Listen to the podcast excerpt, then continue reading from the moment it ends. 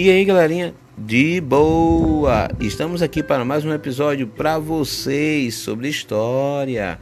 Presta atenção nessa parada para a gente compreender toda com conceitos bem simples e diretos. Vamos ser extremamente objetivos. Bora lá? Olha, a história do Brasil ela vai sair do período do Império e vai passar para a República. E ela tem uma divisãozinha curiosa aí que vai até os dias de hoje. Ela é chamada de República Velha e República Nova, que, é, que estamos vivenciando. O termo República vem de coisa do povo. Bem, não é assim que se funciona, né? Mas teoricamente é como a gente deveria saber. Bem, galerinha, bora lá. Essa parte chamada de velha, ela também tem uma outra divisão que é em mais duas. Uma vai ser a República da Espada e a outra vai ser a Oligárquica.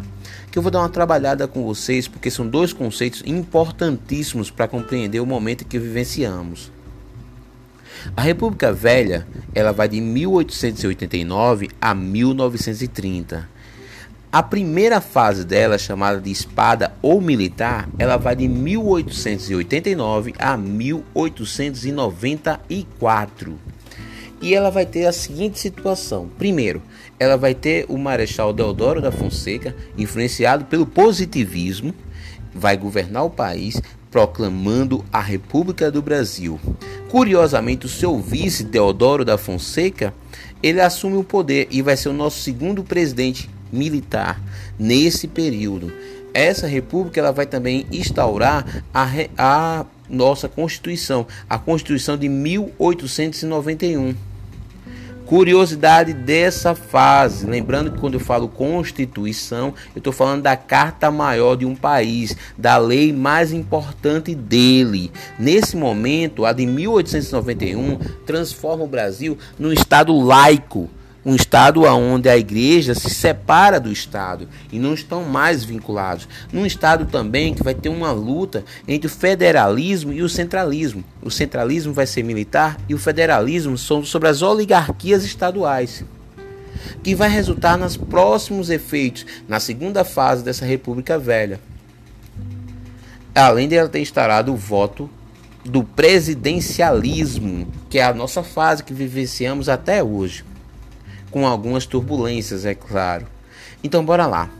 Aí a segunda fase da República Velha, ela vai ser a oligarquia, popularmente conhecida como café com leite, por causa das grandes oligarquias do período que mandavam literalmente nessa fase.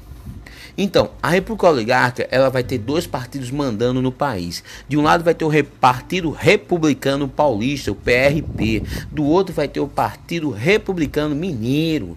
E as oligarquias, com quase isso aí, criaram a ideia do política do café com leite no regime nacional. Lembrando que no regime estadual nós vamos ter instaurada por Campos Salles a política dos governadores. E na questão regional, vamos ter a figura do coronel que mandava em tudo. As três, os três tipos de política demonstram como é que se funcionava na época e mostrava que o poder do coronel local fazia com que era quase impossível quebrar esse círculo contínuo que mandava no país, a manipulação do processo eleitoral. Os governadores faziam troca de favores, tanto legais como ilegais, sem interferência do presidente em questões estaduais.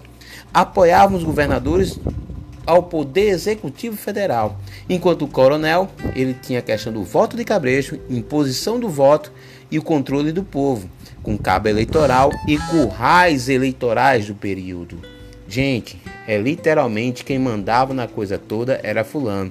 E tinha vários fraudes eleitorais, votava-se morto, manipulava-se a votação e quando uma pessoa ganha, ainda corria o risco de acontecer a degola. O cara mesmo ganhando não assumia. Bem, isso aí é uma fase da República Velha.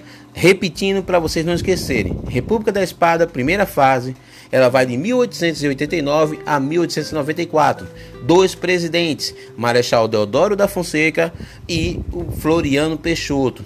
Uma ressalva a política do encilhamento, que na realidade foi uma política de emissão de papel moeda e facilidade ao acesso ao crédito. O, instaurada no período pelo ilustríssimo Rui Barbosa. Não deu muito certo no período, né? Mas a gente vai falar um pouco mais disso no próximo momento. Segunda fase, República Oligarca, café com leite. São Paulo representando o café, sendo nesse período nosso maior produto de exportação, e Minas Gerais representando o leite, representando o leite.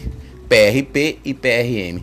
Gente, depois a gente continua com os movimentos sociais, mas isso é para um outro capítulo.